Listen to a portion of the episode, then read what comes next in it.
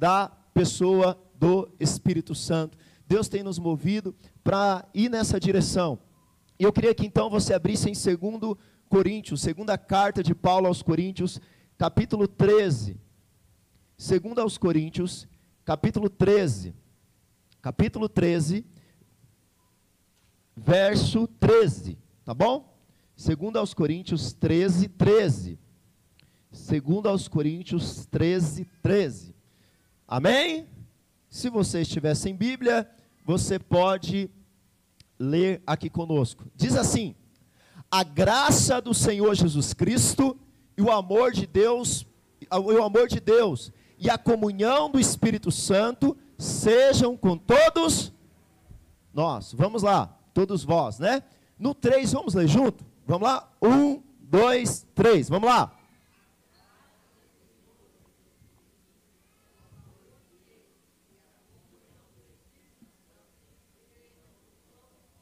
Amém. Interessante, irmãos, que Paulo, ele se despede da igreja de Corinto com a bênção apostólica. E qual que é a bênção apostólica? Qual que é a bênção que Paulo direciona para a igreja? Paulo envolve toda a trindade na bênção apostólica. Então, você percebe primeiro que Paulo ele diz o quê? A graça do Senhor Jesus Cristo. Agora, a graça do Senhor Jesus Cristo, nós somos uma igreja que conhecemos muito bem a graça. Nós somos conhecidos como a igreja da graça. Somos até criticados porque falamos muito da graça. Nós somos uma igreja que enfatizamos a graça de Deus, enfatizamos o evangelho da graça. A graça de Jesus Cristo é o seu favor imerecido. Eu creio que você não tem mais dúvida quanto à graça não te falta a revelação da graça. Quantos aqui entenderam a graça de Deus? Diga amém. Você não foi salvo pelos seus méritos. E aí ele envolve agora o Pai. Ele diz assim: olha, e o amor de Deus Pai. Então, o amor de Deus Pai, qual foi o amor de Deus Pai? O amor de Deus Pai foi que ele deu seu único filho para morrer por nós na cruz do Calvário, quando nós ainda éramos o que, irmãos? Pecadores, inimigos. Então, olha só, aqui nós também temos revelação do amor de Deus. Temos revelação da misericórdia de Deus. Deus nos amou, Deus deu seu único filho, Deus entregou o seu único filho para, para conosco, para que nós fôssemos salvos. Então você tem revelação disso. Agora tem uma coisa que nós, como igreja, e eu e você, precisamos crescer. Porque a graça de Jesus, Jesus, o filho, ele está ao lado do pai. E não há dúvida disso. Agora, Deus, o Pai, está nos céus. Mas quando Jesus foi aos céus, ele diz: é necessário que eu vá para que o Espírito venha. Qual a, a, a parte que nos falta crescer? É a parte prática. É a parte que nós precisamos crescer em andar no Espírito e andar em comunhão com o Espírito. Então olha como que ele termina. E a comunhão do Espírito Santo seja com todos vós. Então, qual a parte que nós precisamos praticar e andar no dia a dia? A comunhão com o Espírito Santo. Essa comunhão, falar que entendeu a graça, que foi salvo pela graça, não é difícil. Entender o amor de Deus Pai também não é difícil, o Espírito te revelou. Agora, o andar com o Espírito, andar em comunhão com o Espírito, é diário, é 24 horas. E no grego, essa palavra, comunhão, ela é uma palavra koinonia. Nós não temos uma tradução no nosso português que contempla essa palavra exatamente. Essa palavra koinonia, ela significa muitas coisas. Algumas coisas que a palavra comunhão no grego significa, a língua original da Bíblia, ela significa companheirismo. Então, significa que o Espírito Santo que foi nos dado, ele é o nosso companheiro. Também coinonia significa concordância. Nós precisamos andar em concordância com o Espírito. Coinonia também significa cooperação. Nós somos cooperadores juntos com o Espírito. E também significa conexão, intimidade, amizade com o Espírito Santo. Então eu quero te falar sobre, eh, nessa noite, viva uma vida de comunhão com o Espírito Santo. Fala assim comigo, eu preciso viver uma vida de comunhão, de coinonia com o Espírito Santo. Quando você conheceu a sua esposa, né? Você teve uma atração, você falou: "Nossa, que moça bonita, que rapaz bonito, né? Como ele é legal". Mas você não tinha uma intimidade. É ou não é? Você não conhecia as particularidades. Você não conhecia exatamente o caráter, você não conhecia o que ela gostava, você não conhecia o que ele gostava. Quando que você teve coinonia com, seu, com a sua esposa, com seu esposo? Quando você passou a andar junto. E aí foi que o negócio ficou difícil, né? Tem gente que fala que os cinco primeiros anos de casamento é os mais fáceis. Eu quero te dizer que não. Quero te dizer que os cinco primeiros anos é o mais difícil. Porque você ainda não aprendeu o que ela gosta, o que ela não gosta, o que ele gosta, o que não gosta. Então, a coinonia, o companheirismo com o Espírito Santo, precisa ser praticado. Talvez você tenha anos de crente, talvez você tenha anos na fé, mas você ainda não conhece a coinonia, o andar com o Espírito. E talvez você ainda faz coisas, e você ainda pratica coisas que desagradam o Espírito Santo. Fala a verdade. Tem muita coisa que você deixou de fazer porque sua mulher não gosta. Quantos homens tem aqui? Levanta a mão e concorda com isso. Vai, irmãos, para de ficar com medo. Tem coisa que você faz porque ela não gosta. É ou não é? Então, quando você começa a andar com o Espírito, você vai descobrir o caráter do Espírito. Você vai descobrir quais são as características do Espírito Santo, que ele é Deus. Porque eu quero te falar uma coisa: o Espírito Santo está 24 horas com você.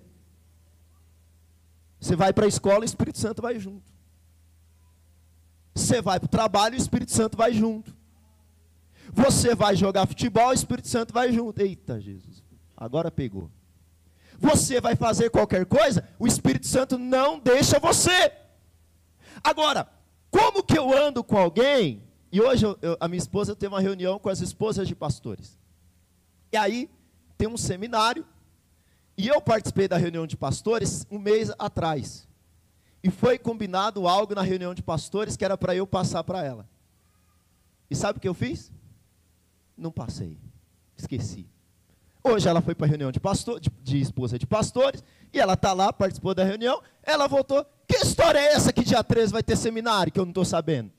Eu falei, pois é, vai ter. Ela virou para mim e falou, e a comunicação? Fica onde? Eita Deus. E às vezes nós somos assim, nós andamos com o Espírito Santo 24 horas e nós não nos comunicamos com o Espírito. E aí nós estamos desconectados das coisas que acontecem aonde? No Espírito. Por isso eu quero te dizer, hoje é noite que você vai aprender a ter comunhão com o Espírito Santo. Aleluia! Glória a Deus! Dá um glória a Deus aí. Primeira coisa, estar com o Espírito Santo é tê-lo como nosso companheiro. Então, ter o Espírito Santo é, é, é, como companheiro, é você ter um relacionamento amigável e de confiança. Paulo conversava com o Espírito Santo sobre os sofrimentos que ele enfrentaria. Projeta para mim Atos 20, verso 23. Atos 20, verso 23, por favor. Atos 20, 23. Olha o que diz Atos 20, 23. Senão que o Espírito Santo, de cidade em cidade, me assegura que me esperam o quê? Cadeias e o quê?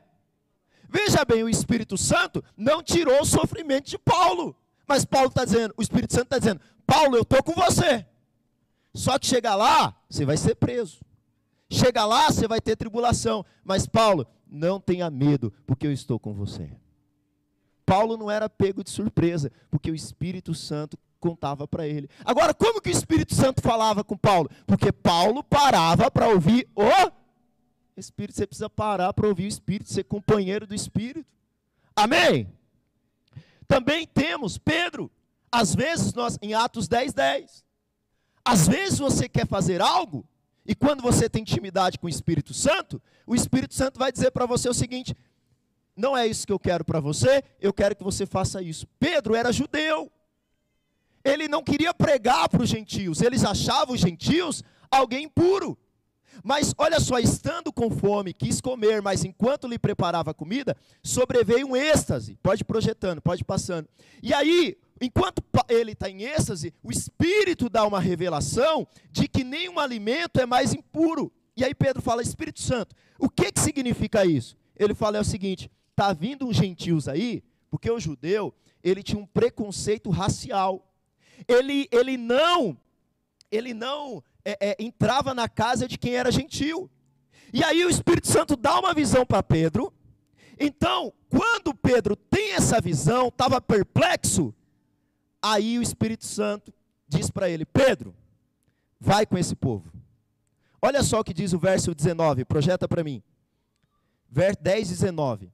Enquanto meditava Pedro acerca da visão, disse-lhe o Espírito: Estão aí dois homens que te procuram. Verso 20. Levanta-te, pois, desce e vai com eles, nada duvidando, porque eu os, os enviei. Pedro está dizendo: você pode não gostar de gentil, filho, mas eu estou te mandando para pregar para os gentios. Ou seja, o Espírito Santo, ele não vai falar só o que nós gostamos.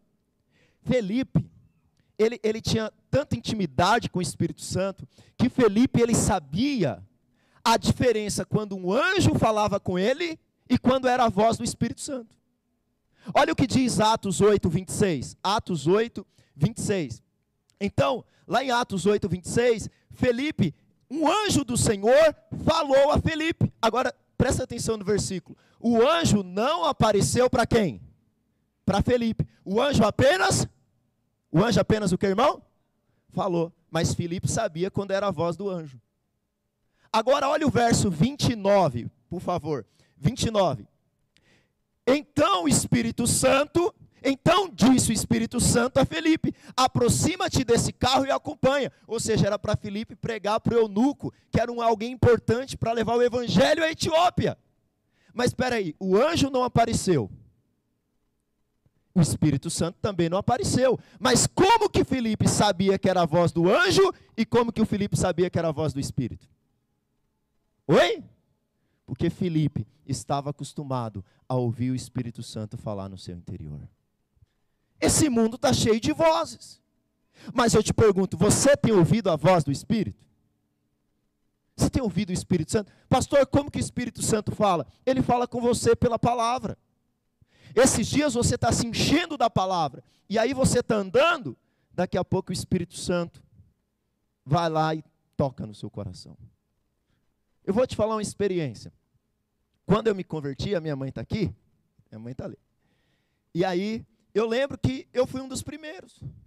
Mas no começo, não foi muito fácil para ela também. Então, a minha mãe ali, a gente, ela ficou naquela, né? Vai, isso vai ser uma coisa da juventude. E eu lembro, irmãos, que eu orava muito pela minha mãe. Só que eu tinha medo da gente causar confusão, falar de religião e tal. Então eu tinha um certo receio. Mas não teve um dia que eu estava lendo, e quando Jesus falava sobre a filha de Jairo, Jesus disse para Jairo: Jairo, não se preocupe, porque ela será salva. Um dia eu estou na minha oração, intercedendo pela minha mãe, e minha mãe, e, eu falei, e o Espírito falou assim: não se preocupe, porque ela será salva. A minha mãe já estava praticamente morando em Barueri e eu em Mauá.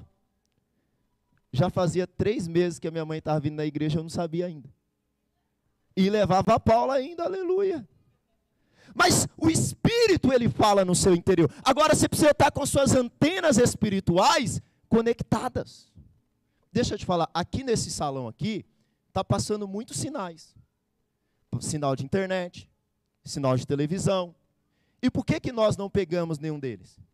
Porque nós não temos a antena sinal de celular, nós não temos antena apropriada. Agora você nasceu de novo. E qual que é a sua antena espiritual? O seu espírito. Agora você está conectado com Deus. E quando você está conectado com Deus, o Espírito Santo fala com você por meio da palavra, de uma impressão interior, através da vida de um irmão. A questão não é se o Espírito está falando. A questão é, você está ouvindo? O que, que Jesus diz em Apocalipse? Quem tem ouvidos, ouça que o Espírito diz às igrejas. Ou seja, o Espírito está falando. A questão é: você tem sido companheiro do Espírito Santo? E o outro exemplo que eu queria trazer para você. Né, as, Paulo queria pregar num lugar em Atos 16, 16, ele queria pregar na Ásia. E o Espírito Santo, Atos 16, 16, e o Espírito Santo impediu ele. Falou, Paulo, você não vai pregar na Ásia agora. Olha, aconteceu que indo nós para o lugar, Atos 16, 16, eu coloquei errado aqui, perdão, 16, 6. 16, 6, eu falei errado. E percorrendo a região frígida, Gálata, tendo sido impedido pelo Espírito de pregar a palavra na Ásia. Poxa, mas não vamos pregar. Mas não é aí que você vai pregar, não. Você vai pregar lá na Macedônia agora. Talvez você está querendo ir para o sul e o Espírito está querendo te mandar para o norte.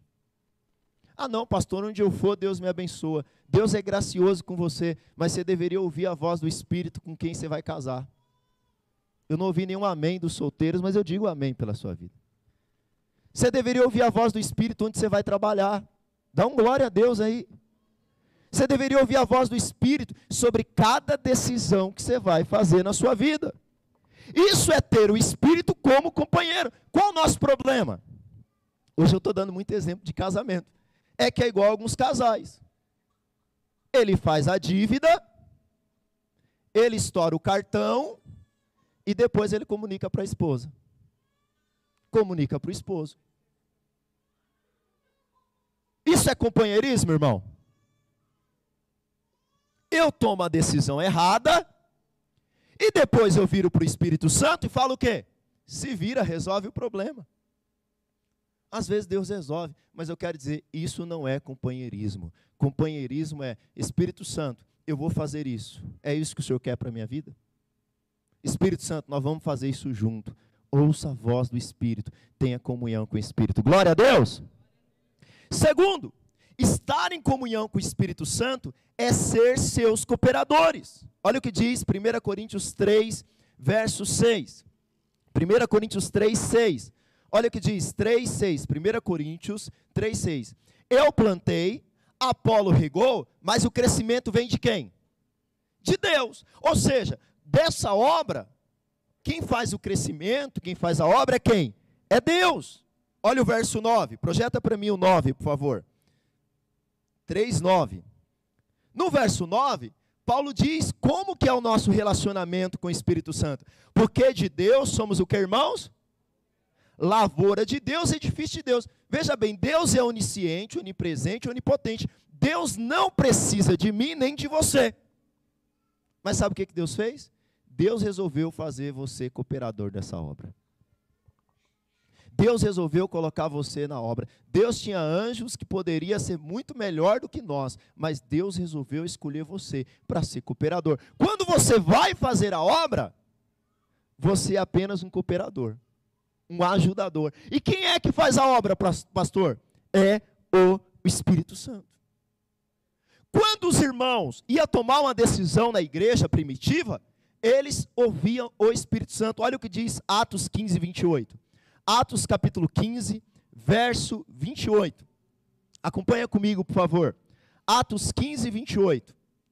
Pois pareceu bem a nós, a, e pareceu bem ao Espírito Santo e a nós não vos impor maior encargo além dessas coisas. 29 que vos abstenha das coisas sacrificadas a ídolos, bem como do sangue de carne de animais sufocadas e das relações sexuais ilícitas. Dessas coisas fareis bem se vos guardares. Os judaizantes queriam colocar a lei de novo sobre os gentios.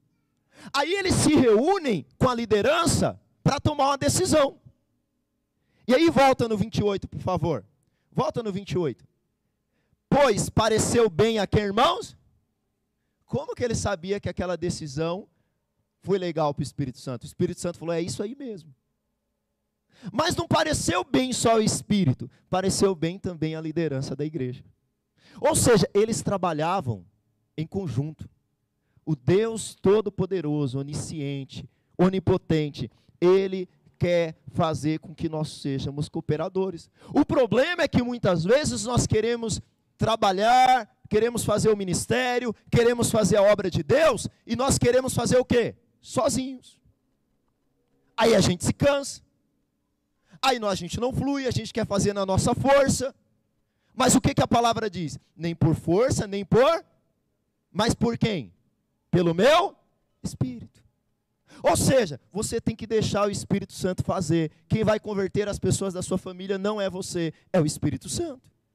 Quem vai mudar a história do seu casamento não é você, é o Espírito Santo. Quem vai te guiar a tomar as decisões corretas não é você, é o Espírito Santo. Pastor, e o que, que eu faço? Você coopera, porque tem gente que não coopera, irmãos. Tem gente que é assim, o Espírito Santo faz e ele bagunça. O Espírito Santo ajeita e ele desmancha. O Espírito Santo está direcionando ele no lugar, ele quer ir para outro. E o Espírito Santo, ele é sensível. Ele é poderoso, mas ele é sensível. Tem hora que o Espírito se cala. Fala, deixa eu ver até onde que você vai. Quais decisões erradas você vai tomar? Aí você cai em si, você fala, eu preciso voltar. Eu preciso voltar a ouvir o Espírito Santo de novo. Aí o Espírito Santo fala, agora eu vou começar a agir. Eu quero dizer uma coisa para você. A partir de hoje, amanhã, por que, que nós estamos jejuando? Para mudar Deus? Deus não muda. Nós estamos jejuando para nós sermos mudados. Porque durante a nossa semana, olha a minha mão levantada aqui eu tomo muitas decisões que não são decisões do Espírito. E eu volto e falo: me perdoa, Espírito Santo, porque eu falei o que não devia, tomei decisão que não devia. Por favor, Espírito Santo, sê comigo. Eu estou em sala de aula, eu estou andando, estou fazendo as coisas. Eu vou falar para você: tem hora que eu olho aqui para a situação da igreja e eu falo: eu não sei o que fazer. Não sei o que pregar. Não sei as decisões a tomar. Bate o desespero. E eu falo: Espírito Santo, o Senhor é quem faz a obra nessa igreja e é o Senhor que vai mover. É o Senhor que cuida das finanças, é o Senhor que dá líderes, é o Senhor que transforma. Agora eu quero levar isso para você. Lá na sua escola, lá no seu trabalho, lá no seu casamento, não tome decisões sozinhos. Você está lavando a louça? Fala, Espírito Santo, vem ser meu companheiro. Você está lá trabalhando, tá, não está tomando a decisão? Fala, Espírito Santo, seja meu companheiro. O irmão compartilhou esses dias, pastor, eu estava trabalhando no hospital e eu perdi um instrumento lá no hospital e eu precisava daquele instrumento para fazer o trabalho no hospital. E ele falou: Espírito Santo me ajuda a achar a tesoura aqui, senão eu não consigo trabalhar. Pastor, eu vou convidar o Espírito Santo até para achar a tesoura. É isso mesmo que você entendeu. Você vai convidar o Espírito Santo pra, com você a partir de amanhã o dia inteiro. Talvez você não orava uma hora, agora você vai orar todo o tempo que você estiver acordado. Porque antes você falava sozinho. Quantos aqui falam sozinho aqui? Ah, irmão, para de mentir, levanta a mão, vai, nome de Eu sei que você fala consigo mesmo. Eu sei que você fala, vai. Agora você não vai falar com você mesmo. Agora você vai falar com quem? Com quem, irmãos? Com o Espírito Santo que está dentro de você. E o Espírito Santo vai te levar a tomar as decisões corretas. Aí as pessoas falam: Nossa, como você está inteligente, como você está sábio, como você está tomando as decisões corretas, como você. Você fala: É nada, filho, mal você sabe. É o Espírito Santo que habita em mim que está tomando as decisões corretas. Glória a Deus! Ou você passa a semana toda sem falar com o Espírito Santo? Fala misericórdia. Quando confiamos que a obra é feita pelo Espírito e que somos cooperadores, o que muda na nossa vida é que as nossas decisões são tomadas por Ele. E para nós terminarmos, porque nós vamos para o batismo, aleluia. Estar em comunhão com o Espírito Santo é você ter intimidade com Ele. Nós temos intimidade com o nosso irmão aqui da igreja, temos intimidade com os nossos amigos temos intimidade com a nossa esposa, mas será que nós temos intimidade com o Espírito? Projeta para mim 2 Coríntios 13, verso 14. A palavra comunhão, a melhor tradução é intimidade. O Eugene Peterson, ele fez uma translitação, ele, ele fez uma, uma Bíblia explicada, e 2 Coríntios 13, 14, que os irmãos vão projetar para mim, aí não tem a mensagem, eu acho, mas a Bíblia, a mensagem diz o seguinte: olha, presta atenção na Bíblia, a mensagem. A Bíblia, a mensagem, ele diz assim: A maravilhosa graça do Senhor Jesus Cristo, o grande amor de Deus Pai e a amizade profunda do Espírito Santo seja com todos vocês. Nós precisamos ter mais amizade com o Espírito Santo do que com nossa mulher. Mais amizade com o Espírito Santo do que com o nosso melhor amigo. Pastor, e como que eu tenho essa amizade com o Espírito Santo? A intimidade com o Espírito Santo vem por meio de um relacionamento diário e da cooperação com Ele. Aí você passa a entender o que o Espírito quer e o que o Espírito não quer. Irmão, eu já sei a semana que a minha esposa está um pouquinho mais nervosa. Eu já, já sei o calendário já. Você sabe da sua esposa? Se você não sabe, você não sabe que está perdendo. Eu já sei. Então, quando chega aquela semana, você já começa mais a pisar. Entendeu? Então, quando você anda com o Espírito Santo, você sabe o que entristece o Espírito. E vou te dizer, você vai chegar numa amizade tão grande com o Espírito, um andar tão grande com o Espírito, que a Bíblia diz que o Espírito Santo tem ciúmes de você. Pastor, o Espírito Santo tem ciúme, Deus tem ciúme. Olha só, Atos, ou oh, perdão, Tiago capítulo 5, verso 4. Tiago 5, 4. Tiago, capítulo 5, verso 4. Olha o que ele diz. Tiago, capítulo 5, verso 4. 5, 4? Ô Jesus. Acha para mim aí, Igor, por favor. Ó, então, é, ajuda o João aí. Então, diz que lá em Tiago, é quatro, né, irmãos? É quatro, cinco? Ajuda aí, vamos lá. Vai, o Igão vai, o Igão é bom aí, o Igão vai nos ajudar. Quatro, sete? Quatro, sete, Daciel? É um teste para saber se vocês estão bons na Bíblia aí. É nada, eu anotei errado aqui. Aleluia. Glória a Deus. Então, aqui em Tiago, nós vamos ver, olha só.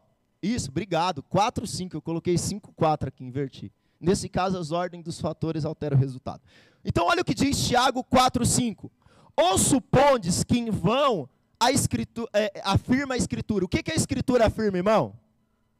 É com ciúmes que por nós anseia quem? Que ele fez habitar em nós. Ou seja, o Espírito que habita em nós tem o que de você? Ciúmes. O Espírito Santo fala: como que pode? Eu habito nele, eu sou Deus, sou o melhor amigo dele, mas ele não sai das redes sociais ao invés de falar comigo. Você não tem ciúme do seu marido o tempo todo nas redes sociais, não? Está almoçando, está no celular? Vale para as irmãs também. O Espírito Santo também.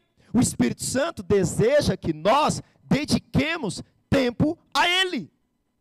Esse relacionamento com o Espírito Santo deve ser tão profundo que muitas vezes nós podemos entristecer o Espírito Santo. Olha o que diz Efésios 4:30. Efésios 4:30. Então, lá em Efésios, capítulo 4, verso 30, o apóstolo Paulo vai dizer que nós muitas vezes entristecemos o Espírito Santo. Pastor, e como que entristece o Espírito Santo? Olha só, e não entristeceis o Espírito de Deus, no qual fostes selados para o dia da redenção. Deus pegou você e selou, amalgamou com o Espírito Santo. Não tem como tirar esse selo. Onde você vai, o Espírito Santo vai com você. Mas qual o problema? Nós entristecemos o Espírito Santo muitas vezes. Quando vemos uma cena indevida, entristecemos quando falamos mentira, ouvimos coisas indecentes. Eu quero dizer algo para você, fique de pé no seu lugar para nós orarmos. Nós vamos orar agora. Nesses últimos dias, o Espírito Santo está preparando a sua igreja para o seu encontro glorioso com Cristo. O Espírito Santo está te preparando. E eu quero dizer algo para você o Espírito Santo vai ter um novo relacionamento com você. A sua vida será mudada, você não será mais o mesmo. Você vai ter uma nova vida com o Espírito. Amém? Então eu queria que você fechasse seus olhos. Vamos fazer uma oração rápida, porque nós precisamos ir para o batismo. Mas feche seus olhos, coloque a mão no seu coração. Fala com o Espírito Santo agora. Fala, Espírito Santo, eu quero ter um relacionamento com o Senhor. Eu quero andar com o Senhor, eu não quero viver uma vida que entristece, eu quero pelas manhãs falar com o Senhor, eu quero no meu trabalho falar com o Senhor, ao caminhar falar com o Senhor, ao andar falar com o Senhor, em todos os momentos da minha vida eu quero andar contigo. Ore agora no seu lugar, fale com o Espírito Santo. Pai, nós oramos